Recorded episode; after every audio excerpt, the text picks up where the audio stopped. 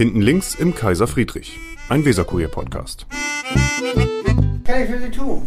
Ich würde gerne ein langweiliges Wasser nehmen. Ja, mit oder ohne Blut? Ganz langweilig, ohne Blut. Ja, das habe ich fast gedacht.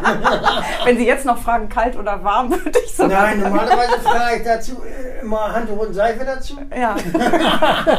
Auf jeden Fall, ich, äh, wir nehmen hier schon auf, Herr Richter, nämlich schön, dass wir wieder hier sind. Ja, das freut klasse. mich. Kann man vielleicht auch den Zuhörern sagen, ne? der Ja. Kaiser Friedrich kann man wieder Mittagstisch kriegen. Genau so. Das ist gut. Bratkartoffeln.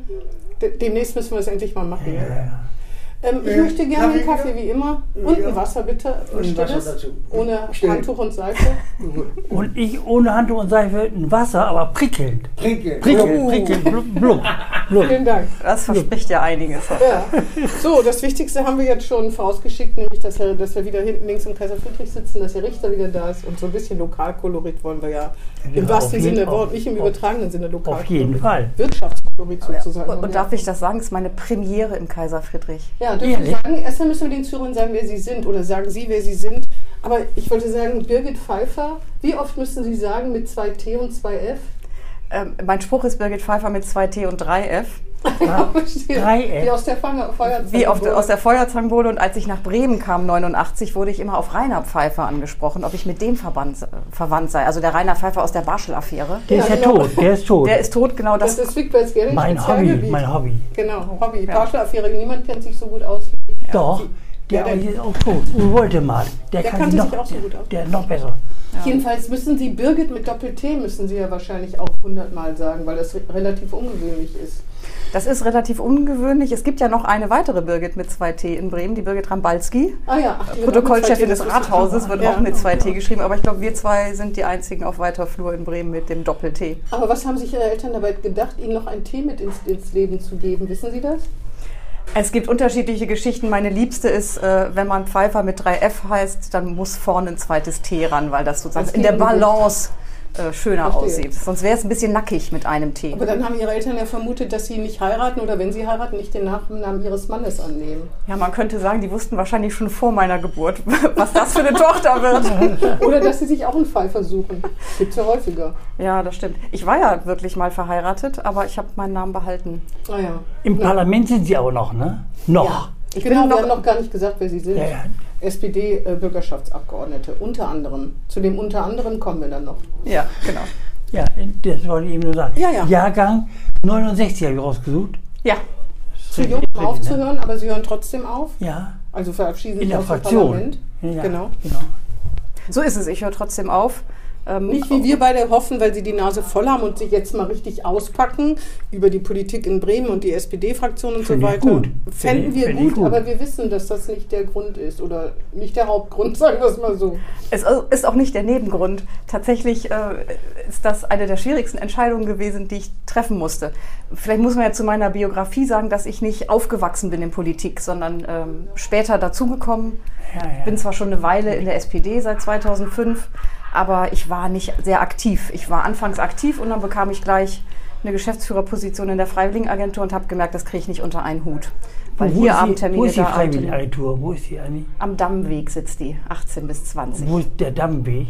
Ach, Das im, ist im, im zwischen- Viertel, im Viertel, ne? Ja, sozusagen Hm. Richtung, also zwischen Graf-Moltke-Straße Genau, genau, genau, genau. ähm, und Schwachhauser Heer in diesem Dreieck. Und Ulandstraße. Ulandstraße, genau. Also man muss immer durch die Ulandstraße, genau. Ja. Sie gehören zu den drei Sozialdemokraten, die, ich weiß gar nicht, wer dafür von Carsten Sieling nach oben gehievt worden sind in der Liste, mit Herrn Stamann zusammen, Volker Stamann. Und die dritte Person, das weißt du besser, Wigbert, wer war das noch? Ja, Drei, ganz- drei Ich, ich könnte das auflösen. Es war eine relativ äh, relevante Figur Ja, heute. ja, es war genau. unser Herr- aktueller Herr- Bürgermeister. Wo, genau. Herr Bovensch, ach ja klar, der kam, ja, genau, ja, Herr. Bovenschulte, Ja, gleich an die Spitze. Gab es da eigentlich böses Blut? Weil das ist ja nicht so, ist ja nicht äh, alltäglich. Die meisten fangen an mit äh, Plakate kleben in der, weiß ich nicht, Schüler, wie heißt die Schülerorganisation der SPD, bei den Juli, sind das auch Bei schon den die Jusos, ja. Jusos? Mhm. Bei den Jusos und sind dann Ewigkeiten im Beirat und dann irgendwann dürfen sie in die Bürgerschaft.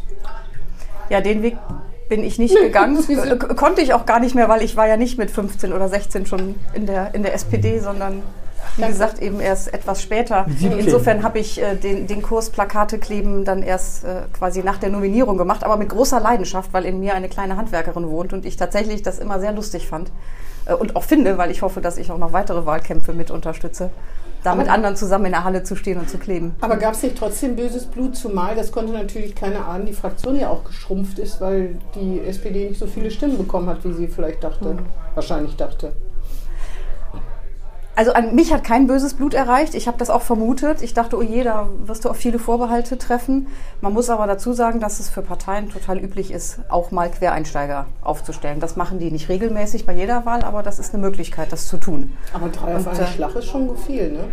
Drei auf einen Schlag war zumindest vorher lange nicht der Fall. Ähm, aber da gab es Gründe für, das müssten Sie dann die fragen, die das sich überlegt haben, dass das eine gute Idee war. Ähm, ich habe mich sehr gefreut, es ist ja eine große Ehre, wenn man gefragt wird. Ähm, Aber in der Zeitung waren nur die in der Bogenschule. Bogenschule, Bogenschule. Ja, und Stammann Pfeiffer. glaube ich auch, ne? weil er von der, weil er Ja, Gewerkschaft ist. ne, nicht Ja. so ganz. Ich würde sagen, die Personalie Pfeiffer war vielleicht nicht ganz so aufregend wie die Personalie Bovenschulte und Genau. Stamann. Ja, hier war Bogenschule. Deswegen Ne? ist das ein bisschen untergegangen. Aber hinter ihrem Rücken ist vielleicht doch das ein oder andere Wort gefallen. Ne? Das Das müssen ja schon sehr andere Sozialdemokraten, anders als sehr viele andere Menschen sein. Ich kann, also wie gesagt, mich hat es nicht angeschwappt. Ich bin sofort, als das klar wurde, äh, zu meinem Ortsverein gegangen und habe mich da vorgestellt und habe mich auch gestellt. Ähm, und ähm, da gab es eine gewisse Vorsicht natürlich, aber ich glaube, das war relativ schnell auch, auch in Ordnung. Da gab es den Eindruck, glaube ich, das ist auch eine Chance, man kann das mal ausprobieren. Die kann sich ganz ordentlich verhalten die- und sprechen. Man müsste die fragen, die nicht reingekommen sind, aber auf der Liste gerade so nicht reingekommen sind, die finden es vielleicht nicht so toll. Immer Die Ortsverein, wer ist das? Der Ortsverein Neustadt ist Neustadt, Neustadt. das. Ja, genau. Ist da die Frau Zichong, die Ortsamtleiterin? Die Tochter von ihrem Vater. Sozusagen. Der Herr Zichon heißt. Ja, ja. Genau. Die hieß, hieß. Hieß, hieß. Ja. Ja, Ja, ja. ja. Das die ja, die ist ja Ortsamtsleiterin in der Neustadt. Genau, das, genau. das war auch Und eine da der ersten. Sie im Beirat. Nee, da war, nee, nee, im Beirat war ich auch nie. Also ich habe tatsächlich die klassische Karriere so. nicht gemacht. Also ich war im Beirat. ich war Mit nicht wem, im wen haben wir Beirat. uns denn hier ja. eingeladen? Ja. Wolfshausen, Beirat. Nee, Oh nee, auch im Ortsverein, SPD. als ich eingetreten bin in die SPD, habe ich in Woltmarshausen gewohnt und bin auch da sofort in den Ortsverein gegangen und war sofort bei jeder Beiratssitzung und hatte auch gedacht, ich bringe mich da auf der lokalen Ebene ein. Aber dann gab es, wie gesagt, den Geschäftsführerjob. Und die, in der Freiwilligenagentur beschäftigt man sich ja den ganzen Tag mit dem freiwilligen Engagement, mit dem Ehrenamt und da ist auch sehr viel abends gewesen und das habe ich mir irgendwann nicht zugetraut, jeden Abend in der Woche entweder beruflich oder ehrenamtlich aktiv zu sein. Und bin dann äh, wieder ein bisschen in der Versenkung verschwunden. Ja, Sie sind in Porz am Rhein geboren. Sind Sie eine rheinische Frohnatur? Ich stelle mich jedenfalls oft so vor, dass man sich nicht äh, erschrecken soll, wenn ich ab und zu vielleicht mal ein bisschen äh, schneller und spontaner reagiere. Vor allem katholisch. Katholisch und ja, Porz am Rhein muss man natürlich erklären. Porz am Rhein gibt es heute nur noch als Stadtteil von Köln. Ist Ja. 72 mit der habe ich mir Gebietsreform. gleich gedacht. Aber dann sind Sie eine rheinische. Frohnatur. Vor allem die Katholiken und rheinische, nee, Katholiken und Frohnatur soll ja einen Zusammenhang geben, angeblich. Ich ne? hörte das. Genau. Haben Sie davon was mitbekommen? Also würden Sie das sagen, dass als Sie nach Bremen gekommen sind, dass Sie gedacht haben, oben doch ein bisschen reservierter hier und nicht ganz so überschwänglich und so? Also ich merkte, dass man mir häufiger auf meine aus- auf mein normales Verhalten, wie ich fand, etwas reserviert antwortete. Und es brauchte eine Weile, bis ich verstanden habe, dass ich immer erklären muss, dass ich kulturell mit einem etwas anderen Hintergrund hier gelandet bin. Und dann war es aber irgendwann okay. Wie, was hat Sie denn überhaupt nach Bremen verschlagen? Sie äh, sind in Por- Porz am Rhein äh, aufgewachsen, dann waren Sie in Düsseldorf. Sie haben, dann haben Sie nach dem Abitur Soziale Arbeit studiert in Düsseldorf, meine ich.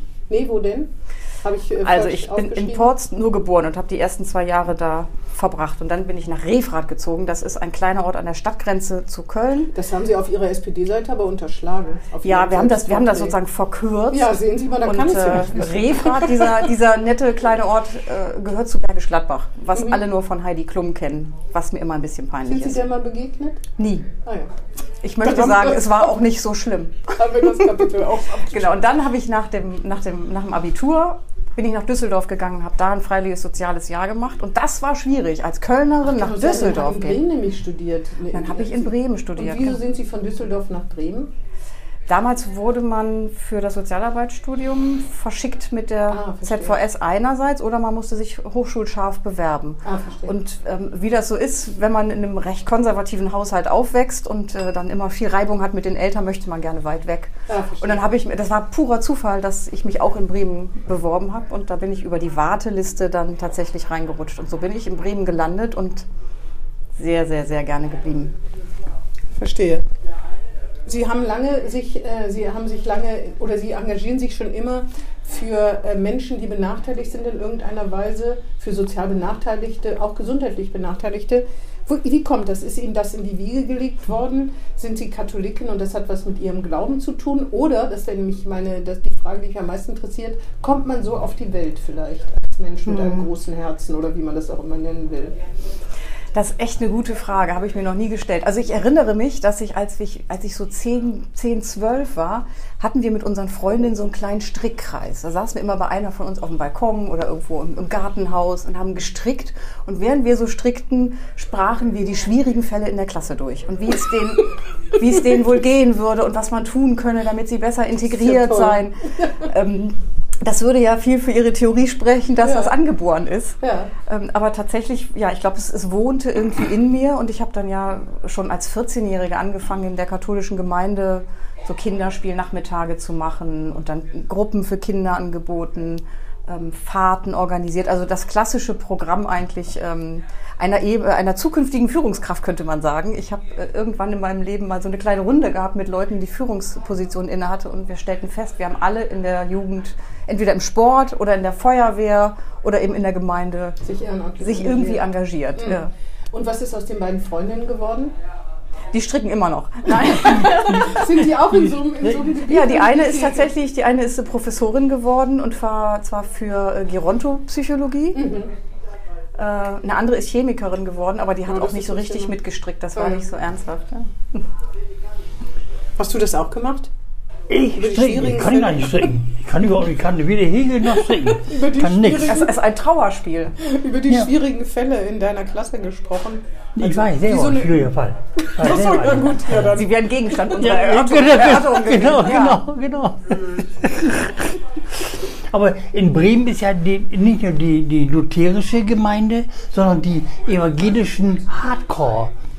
In, Ja. in Bremen, in Bremen, ja gerade in Bremen, ne? Die reformistischen, Ja, wahrscheinlich die evangelische Allianz, ne? Das ist ja das. Noch gegen das, Luther. Aber wie gesagt, bei den Ganz, Evangelien kenne kenn ich mich als Katholikin nicht so aus, aber ich bin auch keine sehr aktive Katholikin Aber tatsächlich. noch in der Kirche. Ich bin noch in der Kirche, auch trotz all dieser Skandale. Und das hat viel damit zu tun, dass ich in meiner Jugend eine unglaublich positive Zeit in der Kirche hatte. Wir konnten da in unserer Jugendarbeit schalten und walten, wie wir wollten. Wir hatten einen, einen Pfarrer, der das total unterstützt hat. Wir hatten eine tolle Gemeindereferentin. Ähm, ich sag mal, weniger war es, glaube ich, der Glauben, als mehr, dass wir das, was wir an Gemeinschaft erfahren haben. Das hat mich sehr geprägt. Der Herr Gerling ist ja auch Katholik und wir haben sozusagen eine gemeinsame, außer dass wir rote Wurst aus Nordhessen schätzen, noch eine gemeinsame Linie. Und zwar hat er Verwandte in, in Thüringen im Eichsfeld. Ja, ja. Streng katholisch, schon in der DDR, auch Schwierigkeiten deswegen. Und ich habe da mal eine Zeit lang gearbeitet. Und da war das auch so, dass man, finde ich, da sehr viel über die positiven Seiten der katholischen Kirche lernt, nämlich gerade was Sozialarbeit auch betrifft. Ne? Da sind die jedenfalls Eichs, Gemeindeglieder Eichsfeld. Der, der, mein Onkel, der wohnt im Eichsfeld. Ne? in Silberhausen. Ja, ja, ist Genau. Eichsfeld. Ja. Jedenfalls, dass da Gemeindeglieder, die da, die, in, Ja. die wurden einfach, die, wenn die krank waren, kam jemand, also das war, da wurde keiner auf der, blieb keiner auf der Strecke. Das ist, das darf man bei Kirche, finde ich, nicht vergessen, dass da Sozialarbeit schon seit Jahrhunderten gemacht wird, die wirklich, auf die man auch, weiß ich gar nicht, ob die Gesellschaft darauf verzichten könnte. Aber in Silberhausen gab es nur Katholik. Dann 900 und die waren alle katholisch. Mhm. Da kann man leicht ne, mal ne, zu abends kommen, wenn man krank ist oder so. Ne? Ja. Mal evangelisch weiß ich nicht, wie das gewesen wäre. Ne? auch in Jugendgruppen, Frauenkreise, da gab es auch, äh, da gab's auch äh, Pfarrer, heißt das überhaupt Pfarrer, Priester, die sehr moderne Reden halten konnten. Also das ist gar nicht alles so altbacken. Äh, Jedenfalls total, nicht total, in der Zeit, ja, in der ich im Heiligenstadt, sagt ja schon alles, Heiligenstadt, äh, bei einer Zeitung gearbeitet habe. Nee, bei uns gab es einen total revolutionären Pfarrer. Der durfte keine Karriere machen in der Kirche, weil er sozusagen zu links gestrickt war. Der hat Weihnachten immer gepredigt, was das Zeug hielt. Und ich weiß, dass bei uns in der Familie, da ging man dann überwiegend auch nur zu Weihnachten in die Kirche. Meine Eltern kamen voller Empörung aus der Kirche, dass sie da beschimpft wurden, dass sie eben nur Weihnachten kommen und sich ansonsten nicht kümmern. Und ich fand das natürlich großartig, äh, dass der die Bigotterie vieler da ent, äh, enttarnt hat. Das äh, hat mir als renitente Jugendliche großartig gefallen. Jetzt liegt Ihnen ja soziale Gerechtigkeit, wie gesagt, schon von Schulzeiten an am Herz. Das ist das, was, was mich am meisten mit der SPD in Bremen hadern lässt. Dass sie da nicht so viel gebacken kriegt, wie sie backen, gebacken kriegen müsste. Und das kennen Sie wahrscheinlich am besten, weil Sie noch viel näher mit diesen Menschen gearbeitet haben und da auch großes Leid erlebt haben müssen. Da sage ich Ihnen als Sozialdemokratin, wann wollen Sie es denn schaffen, endlich? Hm. Kinderarmut, Menschen in prekären Verhältnissen, in Gröblingen. Ich, ganz schlimm finde ich es manchmal, finde ich es in, in äh, Bremen, in Gröblingen, so kann ich es sagen, aber zum Beispiel in Bremerhaven, da sieht man, wo die Armut wohnt und das darf eigentlich in so einem Land nicht sein. Und da frage ich mich, 70 Jahre, mehr als 70 Jahre Sozialdemokratie, wann? Ja, können die Werftenkrisen auch nicht aufhalten und den Umbau eines Industriestandortes ja, auch nicht das aufhalten. Ist schon ein paar Jährchen her, ne? Ja, das stimmt, aber es sind, also man kann es ja auch in den Städten Westdeutschlands beobachten. das also ich will waren das gar private, nicht. das ähm, waren private Werften. Einer, da war weiter Krupp und äh, Mhm. Duisburg-Nizza. Dafür ist das Mercedes-Werk gekommen, das inzwischen der größte private Arbeitgeber ist. Das Wo die Sozialdemokraten übrigens auch ja erst ne, so einen Bonzenbetrieb und Herr Koschnick ja das ja vor allen Dingen durchge durchgeboxt hat. Ich will auch überhaupt äh, gar nichts verteidigen. Ich will nur sagen, dass äh, ich glaube, die Herausforderungen deutlich komplexer sind, als äh, man sie im Kaiser Friedrich hinten links mal in fünf Minuten erörtern könnte. Die Äh, befürchte ich, ich äh, genau. Meine große Hoffnung ist ja tatsächlich, dass ähm, also ein, ein Riesenproblem, was wir in Bremen haben, neben so einer verfestigten Langzeitarbeitslosigkeit, ähm, ist ja tatsächlich, dass wir ein Drittel aller Menschen, die von Transferleistungen leben, dass das Leute sind, die in Arbeit sind und zwar Vollzeit. Das ist ja im Grunde das eigentliche Drama, dass Arbeit zum Teil so schlecht bezahlt wird, dass eine Familie mit ein oder zwei Kindern oder eine Alleinerziehende davon ihren Lebensunterhalt nicht sichern Aber weil kann. sie, weil sie keine Fachkraft bei Mercedes ist. Dann könnte sie davon leben. Das heißt, das sind auch Menschen, die oft keine, nicht die Ausbildung haben, die man vielleicht braucht. Ne? Genau, aber wir brauchen auch ähm, Arzthelferinnen, also medizinische, wie heißen die medizinische Fachangestellte. Fachangestellte heißen sie jetzt. Wir brauchen auch Erzieherinnen und äh, Erzieher, wir brauchen auch Altenpflegerinnen, wir brauchen auch Menschen, die den Müll abholen, wir brauchen auch Menschen, die ihnen vielleicht gelegentlich was nach Hause liefern. Ähm, also wir haben eine ganze Menge an Jobs gesellschaftlich, für die man kein Abi braucht, wo ein Abi vielleicht auch abträglich wäre. Und ähm, ich finde, man muss, wir müssen dafür sorgen, dass die ordentlich entlohnt werden und von ihrer Hände Arbeit leben können. Und das ist natürlich eine Angelegenheit, da können wir noch so viel Sozialarbeit machen. Das klärt sich an ganz anderer Stelle. Insofern, ich habe tatsächlich große Hoffnung, dass der Mindestlohn ähm, das Ganze zumindest eine kleine Etage höher hebt und es wird sich dann danach ja auch die, die unteren Tarifgruppen, also da, wo nach Tarif bezahlt wird, die werden sich auch am Mindestlohn, dann dem neuen 12 Euro Mindestlohn orientieren müssen. Und ich hoffe, dass das Ganze eine Etage hochgeht. Und gut, ich weiß nicht, wie schnell das mit der Kindergrundsicherung geht, aber auch davon werden wir in Bremen natürlich überproportional Ja, profitieren aber können. Das hilft nichts, wenn die Kinder nicht so eine Bildung bekommen, dass sie sich aus diesen Transferleistungsdynastien auch herausarbeiten, weil das ist verfestigte Armut über ge- mehrere Generationen. Genau, Wenn- da sprechen da, Sie auch. Ja, wenn da die Bildung wirklich nicht besser wird und man gerade, wenn diese PISA-Ergebnisse, da darf man ja nicht vergessen, dass es schon übel aussieht, aber natürlich sieht es bei den Gymnasiasten, weiß ich nicht, im ökumenischen Gymnasium oder auch in, bei anderen, bei Kippenberg nicht so aus, sondern da, wo sich Armut verfestigt, da sind die Leistungen noch schlimmer. Die können nicht nur nicht richtig lesen und schreiben, die können vielleicht was alles Mögliche gar nicht. Und das Ja, ist Sie dürfen nicht vergessen, dass wir in deutschen Großstädten, zumal in denen, die so, ein, so eine ähm, sozusagen strukturelle Prägung haben wie Bremen, äh, tatsächlich große Segregationen haben. Ne? Dass wir wenig Durchmischung der verschiedenen Bevölkerungsgruppen haben und so haben sie in vielen Stadtteilen einfach eine Verdichtung von Armutslagen und eine Verdichtung von familiären Situationen, wo Arbeit vielleicht nicht zum normalen Alltag gehört und das kann unter Umständen auch Abwärtsspiralen verursachen. Und das ist natürlich ein total riesiges Problem. Wie kriegt man das denn hin? durch das, Bildung, äh, nur durch Bildung.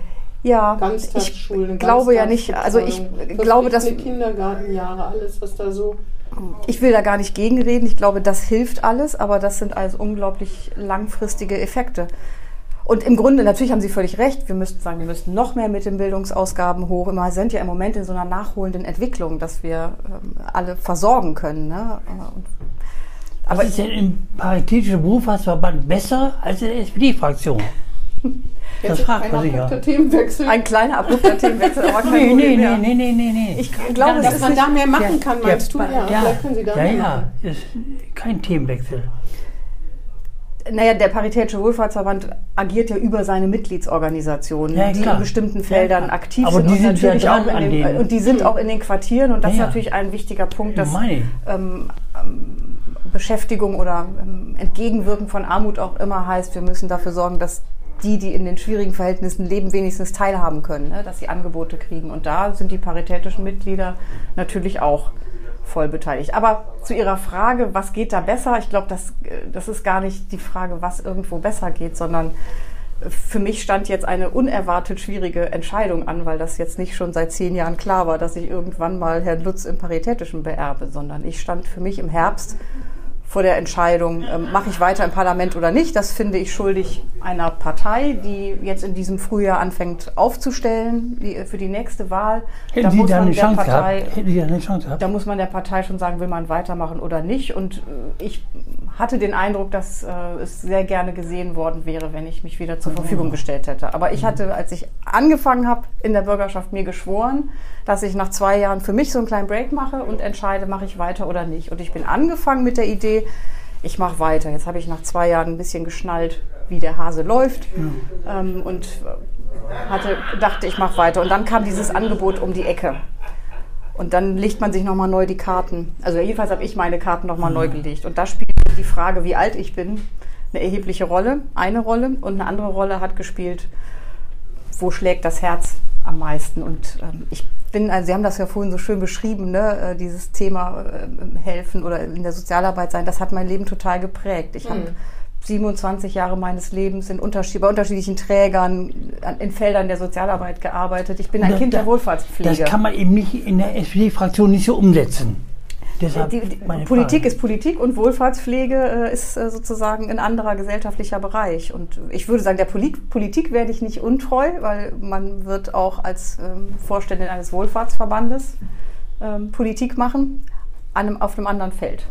Aber tatsächlich ist es ja so, wenn man es böse ausdrücken würde, machen Sie dann mehr praktische Arbeit, auch wenn Sie sie selbst ja nicht sozusagen an. Aber Sie machen praktische Arbeit und in der Politik wird theoretisch geredet und es passiert wenig. Da lasse ich, lasse ich die SPD auch nicht raus, weil in Bildung, da geht es nicht nur um Geld, sondern es geht auch um Verteilung der Ressourcen. Also wenn Willy Lemke, Bildungssenator, vor gefühlt 200 Jahren, in Wirklichkeit vor 15 Jahren oder so, sagt, wir können PISA-Ergebnisse nicht über Nacht, aber wir fangen an mit der verpflichteten Ganztagsschule. Da waren ja da schon Lücken.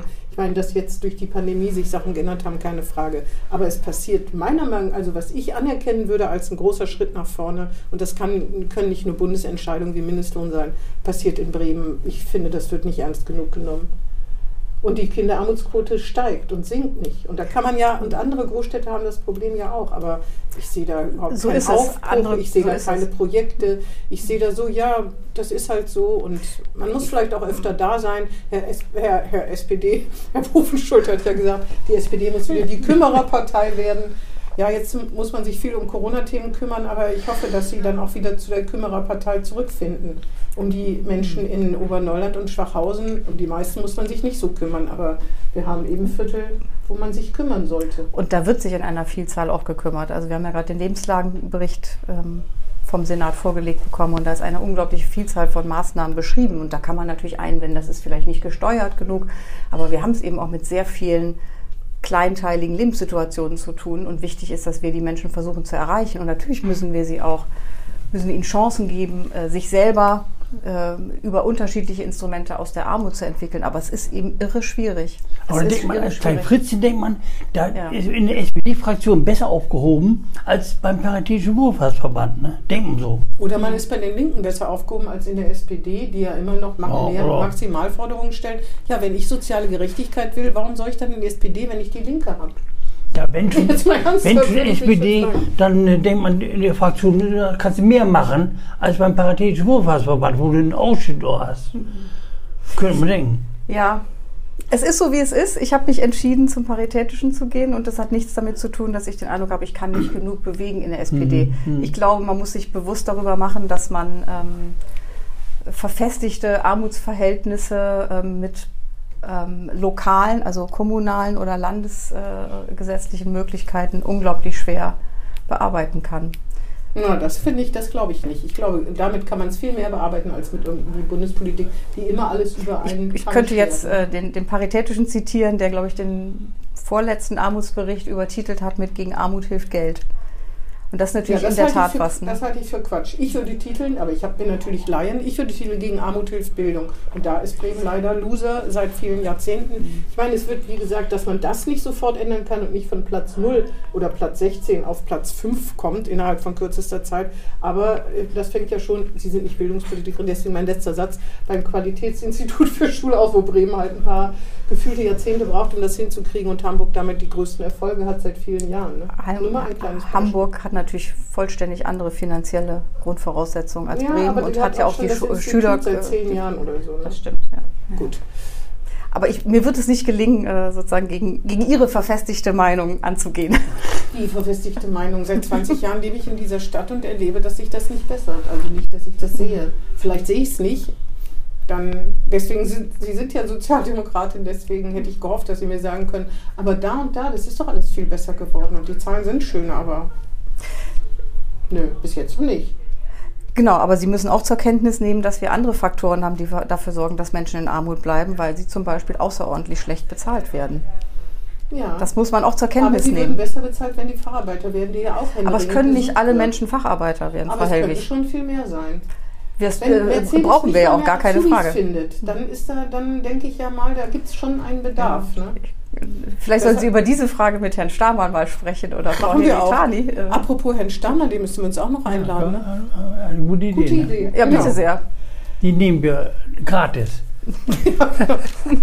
Was macht Sie, Sie spendieren mir ja, glaube ich, ein Wasser, ne? Ja, Ja, ja. mindestens eins. Was macht denn der Paritätische Wohl? Weiß ich gar nicht. Was macht der eigentlich, der Paritätische Wohlfahrtsverband? Ähm, Ich weiß nur, der sitzt am Dobben.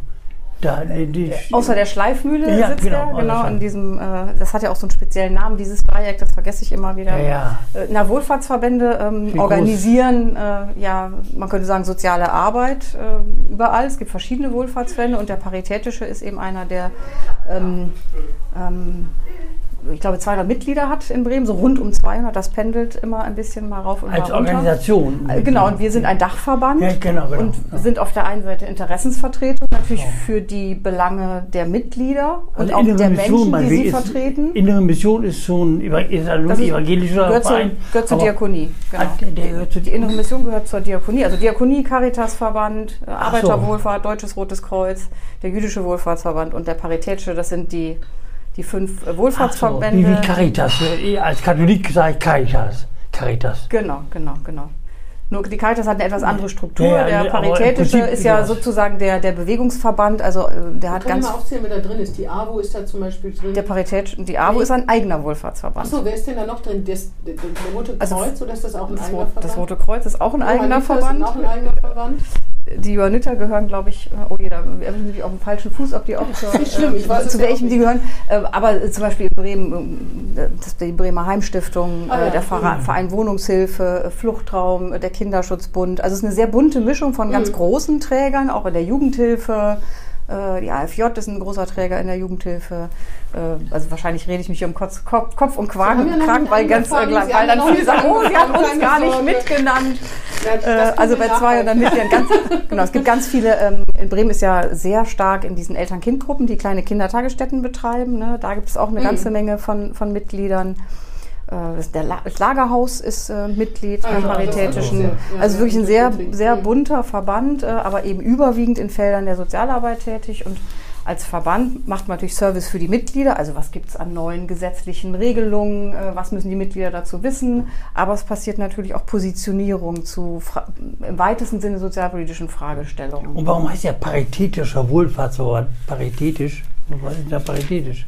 Ja, weil, weil da- das sozusagen die Grundwerte des Vereines auch Ach so, oder ja. des Verbandes markiert. Ja, also dass äh, man, man offen ist, solidarisch ist, dass die Dinge gleichwertig äh, sind. Genau.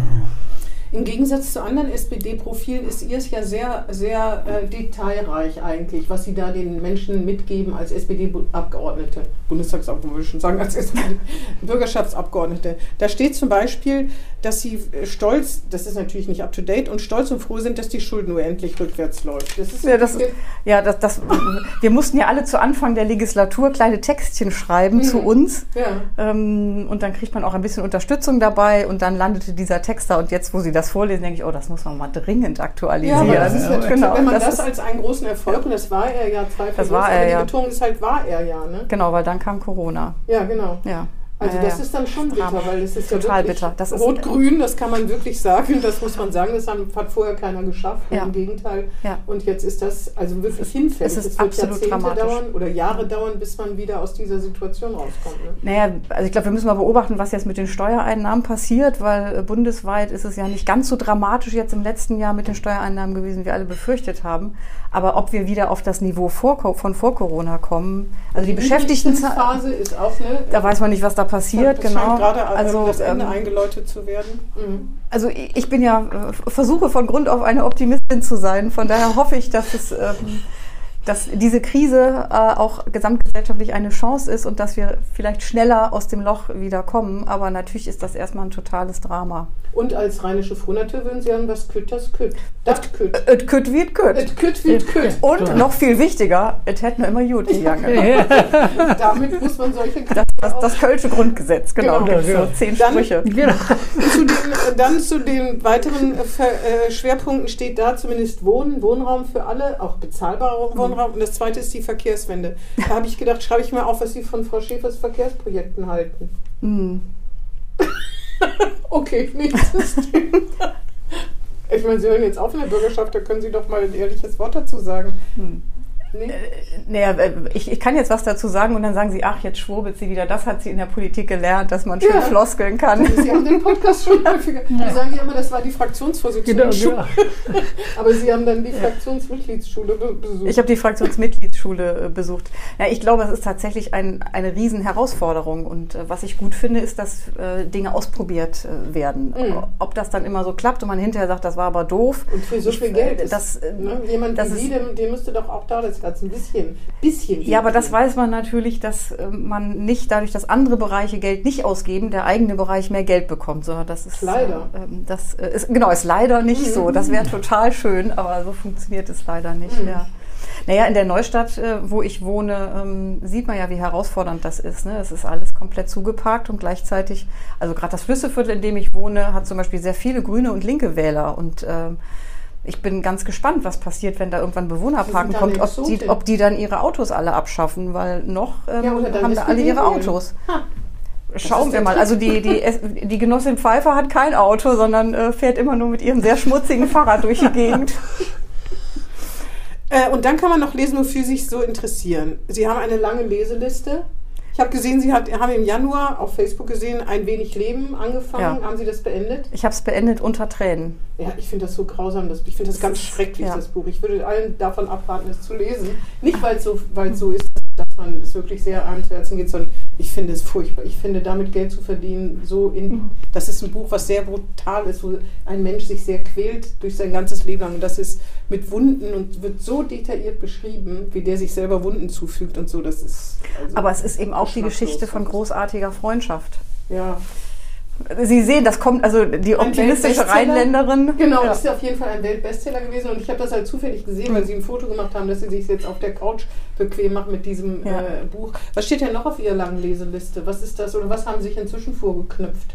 Äh, inzwischen, äh, ich glaube, es liegt noch äh, ein Buch über in Anführungsstrichen Frauenliteratur, wobei Frauen durchgestrichen ist, weil damit abgerechnet wird, dass der Literaturbetrieb die Literatur von Frauen sozusagen seit Jahrzehnten abwertet, seit Jahrhunderten abwertet. Mhm. Das liegt halb gelesen da.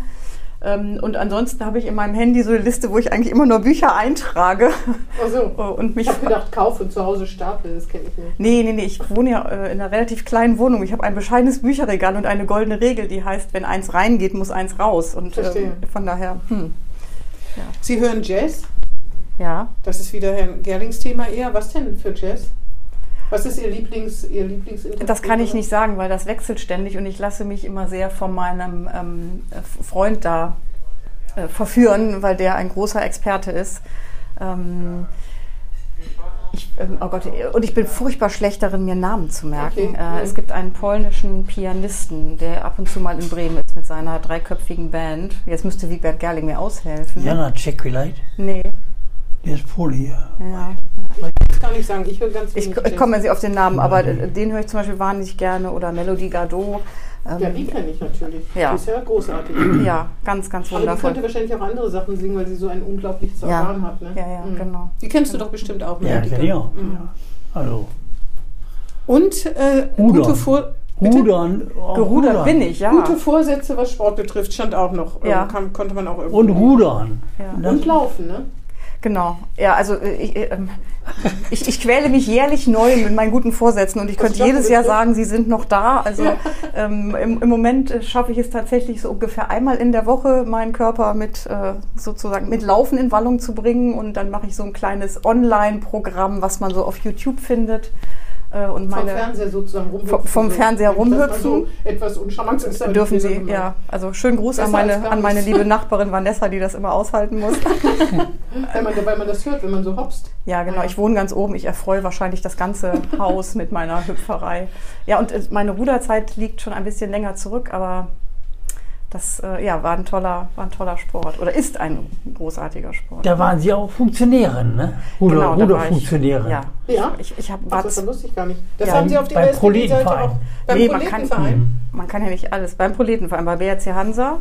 Genau. Ich, nicht bei, ach, Nicht ich bei- Nicht bei 1882, also Sie waren bei 1882. Ich war 1880, da Ah. die, ne, Ja, Rudern, das und ist. Volley. Das liegt doch, genau, wollte ich gerade sagen, Rudern, das habe ich mich schon mal gefragt, das ist ja auch so ein bourgeoiser Sport gewesen, zumindest lange. Ne? Das liegt aber, glaube ich, an diesen, an Großbritannien und diesen Edelinternaten, Eton Nee, und Bremen, was, oder so. Wo das, nicht. Bremen, Die glaub ich. ja- nee, aber Ruderer sind, genau wie Fechter, sind, haben so eine Grundlage in, weiß ich nicht warum, ist das so teuer, der Sport? Ich habe mich das immer gefragt. Teuer ist ja auch. Ja? Teuer ist ja, ja. Ah ja. Ziemlich Warum, teuer, relativ teuer. warum, das, warum das doch so ein Sport ist, der eher so der gehobene Mittelstand, das Bürgertum ausübt. Also äh, da, wo ich gerudert habe bei Hansa, war das, Sie war das tatsächlich sehr, Ach, sehr der gemischt. Hieß, Wir aber, hatten hieß auch aber nicht Proletenverein, das hast du nur so ja, gesagt. ja, ich Ich gesagt. hab gedacht, Das war früh, so. früh, Nein. nein. Das wäre aber auch charmant, Nein. oder? Nein, nein, Ich nein. ich Nein, also in, in Bremen haben wir ja, also 1980 war der Edel, in der- da wo ich Genau. hinging. Ja, Und sehen Sie mal, das ist der Ja, Unterschied zwischen Herrn Und Hansa waren die Primitiven. So. Dankeschön. Die Frau Pfeiffer und so, solche Leute. Genau. Das ist nur ein Scherz. So die, Da die, ich die normalen Leute waren Ja, bei, genau. die sind halt bei Hansa und wir hatten, Also also der Post, Post. Und dann gab es noch Post, wir haben ja in der Stadt Bremen diese drei Vereine wie so auf der Perlenschnur aufgereiht. Genau. Ja, das habe ich ein paar Jahre gemacht und ich war da zweite Vorsitzende. Und was aber viel entscheidender war, war, dass ich die ganze Ruderausbildung für Erwachsene da organisiert habe. Ach so. Ja, also wenn dann Leute Und da rudern hatten lernen Sie wollten. keine Zeit mehr zu, oder wie, wieso ist das ins Wasser gefallen, buchstäblich? Ja, ja, genau. Das ist also Rudern ist ein total zeitaufwendiger Sport. Ah ja, mhm. Man steht äh, erstmal 20 Minuten vor der Halle und überlegt, wer mit wem rudert. Dann schleppt man diese schweren Boote zu vier, zu fünft äh, runter ans Wasser, bis man sich dann zurechtgetüdelt hat äh, Mhm. und dann die Weser rauf und runter schwubbert. Dann muss man das andere natürlich hintenrum wieder rückwärts machen. Dann trinkt man ein Bierchen und schwupps sind drei Stunden rum. Verstehe. ähm, und das Und man ist war noch nie auf Wasser. Man war da noch doch, nie da waren wir schon, ganz da waren kurz wir sogar nur. auf Wasser. Kurz. Acht Kilometer, einmal bis zum Wehr und zurück hat man dann immerhin geschafft. Immerhin. Ja, ja, ja. Und Immerhin. unter Schweiß und Tränen natürlich. Ja. Ähm, und ich habe irgendwann, in der, als ich in der Freiwilligenagentur war, ich habe mich da so in den Job reingekniet, dass es Mhm. irgendwie, es hat dann immer nicht gereicht, pünktlich da zu sein. Nachts geht auch schlecht. Ne? Nachts ist, man, Leute, man braucht Helligkeit. gibt's Also Leute, die nachts rudern mit Licht, also mit hier so Scheinwerfer ja, es, es gibt, es oder gibt so, so, so Ultra-Ruder-Events, wo man 24 Stunden Echt? rudert tatsächlich. Ja, ja, das gibt es. Ja, es Und, gibt total ja, verrückte. Jetzt, jetzt zur Jahreszeit, im Winter, rudern auch welche am Tag. Ja. Also, Ja, obwohl nachts das stelle ich mir ganz toll vor, wenn es dunkel ist zu rudern. Ne? Also so vollkommen alleine oder. Das habe ich noch nicht gemacht. Was großartig ist, morgens um sechs mit dem Mhm. ersten Sonnenschein, wenn Ja. äh, sozusagen der Nebel noch auf dem ist Wasser schon steht. gut, ne? Das ist aber schon- die ist viel Vorbereitung, viel Nachbearbeitung. Genau. Und dann war es auch so, dass ich natürlich in dieser Funktion, ne, also ob nun als zweite Vorsitzende oder als Organisatorin ähm, der, der Anfängerausbildung, ich habe gefühlt das Gleiche gemacht wie im Job. Also immer organisieren. So, mm. Und da habe ich auch gemerkt, ach, das, äh, eigentlich will ich, wenn, dann nur stumpf rudern. Und das hat aber nicht so richtig geklappt und dann habe ich es mit der Zeit nicht mehr hingekriegt. Dann habe ich es leider aufgehört und äh, ein Teil von mir träumt immer noch davon, wieder Und ihre anzufangen. Muckis in den Oberarmen sind ein bisschen kleiner geworden wahrscheinlich, ne? Ha, ja, äh, jetzt können wir mit diesem Vorurteil kurz aufklären. Ah, äh, ganz die, die, Die Kraft, eben. die Kraft der Ruderin kommt aus den Beinen. Ach, Entschuldigung. Na gut, dann ist Und nur der ja letzte richtige- Rutsch kommt aus den Armen. Dann Und ist, der, also, ja. ist das ja der richtige Ersatz. Und dann habe ich noch gelesen, Sie waren auf den Spuren Ihres Vaters in Wolke unterwegs. Wolken? Wolken, in ja. Wolken. Ja. Das ist auch im Rheinland irgendwo. Das ist in Rheinland-Pfalz sogar, In ja. Rheinland-Pfalz. Ihr Vater war Landwirt, wenn ich das richtig verstanden habe? Nee. Nee, also man könnte, vielleicht wäre das gerne geworden, das weiß ich nicht. Nee, mein, Aber er Vater ist, äh, mein Vater ist Anwalt tatsächlich. Ihr Vater ist Anwalt, hat aber Traktoren geliebt. Also irgendwas war doch da mit Lanz oder so. Ja, ja, Vater, ja, ja. Hat der Lanz gesammelt, also alte Traktoren? Nee, auch das nicht, sondern der war, äh, also sein Vater äh, hatte einen ganz schweren Unfall. Ach so. Und ähm, damals gab es ja keine Rehas äh, und dann kam der bei entfernten Verwandten in Wolken auf dem Hof unter und musste da ein Jahr rehabilitieren. Und die gesamte Mhm. Familie mit Kind und Kegel kam dann alle paar Wochen dahin, um Papa zu besuchen. Ach, und Und da hat mein Vater dieses. Landleben Ah, kennengelernt verstehe. und das geliebt und hat dann irgendwann als 13-, 14-Jähriger gesagt, ich, ich will da mal in den Ferien hin. Mhm. Und das war für ihn eine ganz wichtige, tolle Zeit da auf dem, Mhm. auf dem Hof. Und ähm, Naja, ja. in Wolken. Wer möchte nicht in Wer Wolken? möchte, ja, ist ein ganz äh, hübscher, bezaubernder Ort und ja, ich fand das toll, da sozusagen auf den Spuren meines Vaters auch nochmal so einen ganz anderen Vater kennenzulernen, der dann von, das darf ich jetzt gar nicht sagen, meine Mutter hört vielleicht irgendwann zu. Ähm, der genau. dann von Mädchen umschwärmt war. Das glaube ich nicht, aber Wolken. zumindest hat er sich natürlich, wie, das, wie man das so macht, wenn man 14, 15 ist, hat er sich In ein natürlich Mädchen in ein. Mädchen verliebt Ah, ja. und Das die war aber auch nur zu Gast und Oh ähm, je, tragisch, tragisch. Tragisch, Da wurden wahrscheinlich jahrelang noch Briefe geschrieben. Nee, ich glaube nicht. Aber es war ganz rührend. Wir haben da eine Frau kenn kennengelernt, die da im, im Gemeindebüro arbeitet und die hatten, ähm, hatten die ganze Ortsgeschichte aufgeschrieben. Und dann haben wir sofort diese Bücher gekauft und mein Vater hat dann dieses Mädchen auf einem Foto wiederentdeckt. Das, Nein, also das, das ist aber also es hat mich sehr gerührt. Ja, das ist Es war wunderbar, da mit ihm zu sein. Ja, ja. Ja. Nichts gegen Wolken, aber Silberhausen ist auch nicht schlecht. Nee, das Silberhausen. Silberhausen, Ja. so wie wegen Aber wenn, Silber. ich, wenn die Frage ist, wenn ich in Urlaub fahre und jemand sagt, möchtest du gerne nach Wolken oder nach Silberhausen, würde ich mich vielleicht doch für Wolken. Im ersten Moment für Wolken. Ja. Im zweiten, beim zweiten Überlegen, hat Wolken? Ich glaube, ähm, So 1200, aber als mein Vater Ah, da war, größer. waren es 300. Ja? Ah, ja. Also in den, wir sprechen ja von den 50er Jahren, Ja, ja, als er da war. ja. Mhm. Ja, das war toll. Wir standen da auf dem Friedhof und haben die Gräber uns angeguckt. Ja, es ist. Ja. Ja. Ich habe meine Fragen damit schon abgearbeitet. Ach so, und Sie gehen gerne ins Kino. Ihr Ja, das ist ja. äh, Ich bin furchtbar schlecht. Lieblingsbuch, Lieblingsfilm, Lieblingsmusik kann ich mir alles nicht merken. Gut, dann wollen wir mal in die Richtung äh, romantische Liebesschulze, Thriller, äh, Science Fiction, Marvel, DC. Spencer. irgendwie. Spencer. Genau, James Bond. Was ist es? Nee, es ist dann schon, schon eher das, wo man, äh, wo, wo das Herzchen äh, berührt wird. Ja, ja, ja, ja. Also ich bin nicht so kompliziert im Kinogeschmack. Bin da eher so einfach und gerade raus. Und Eng- englisches Königshaus, englisches Königshaus, Spencer. So. Nö, das auch nö, das nö, nö, das würde ich jetzt glaube ich gar nicht sagen. Und das letzte, den, der letzte Film, den Sie gesehen haben, war das schon jetzt? war tatsächlich die Unbeugsamen. Also gar nichts Romantisches. Ein Film über äh, Frauen in der Politik in der Bonner Republik. Sehr empfehlenswert. Habe ich gar nicht, habe ich gar nicht mitbekommen. Was, Was- war denn dein letzter Kinofilm?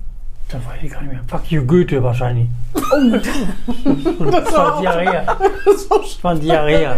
Ja, 20 Jahre. Nee, aber ich habe neulich einen gesehen. Mit, mit Christoph Maria Herbst. Den finde ich irgendwie ganz, ganz witzig. finde ich auch lustig, Ist ja. auch. Ja, und der hat einen Film gemacht. Der Kon Contra, ja, da hat er so eine Frau eine angemacht, die Ausländerin war. Und dann kriegt er die, ja, der Ah. Die Vorschau habe ich gesehen.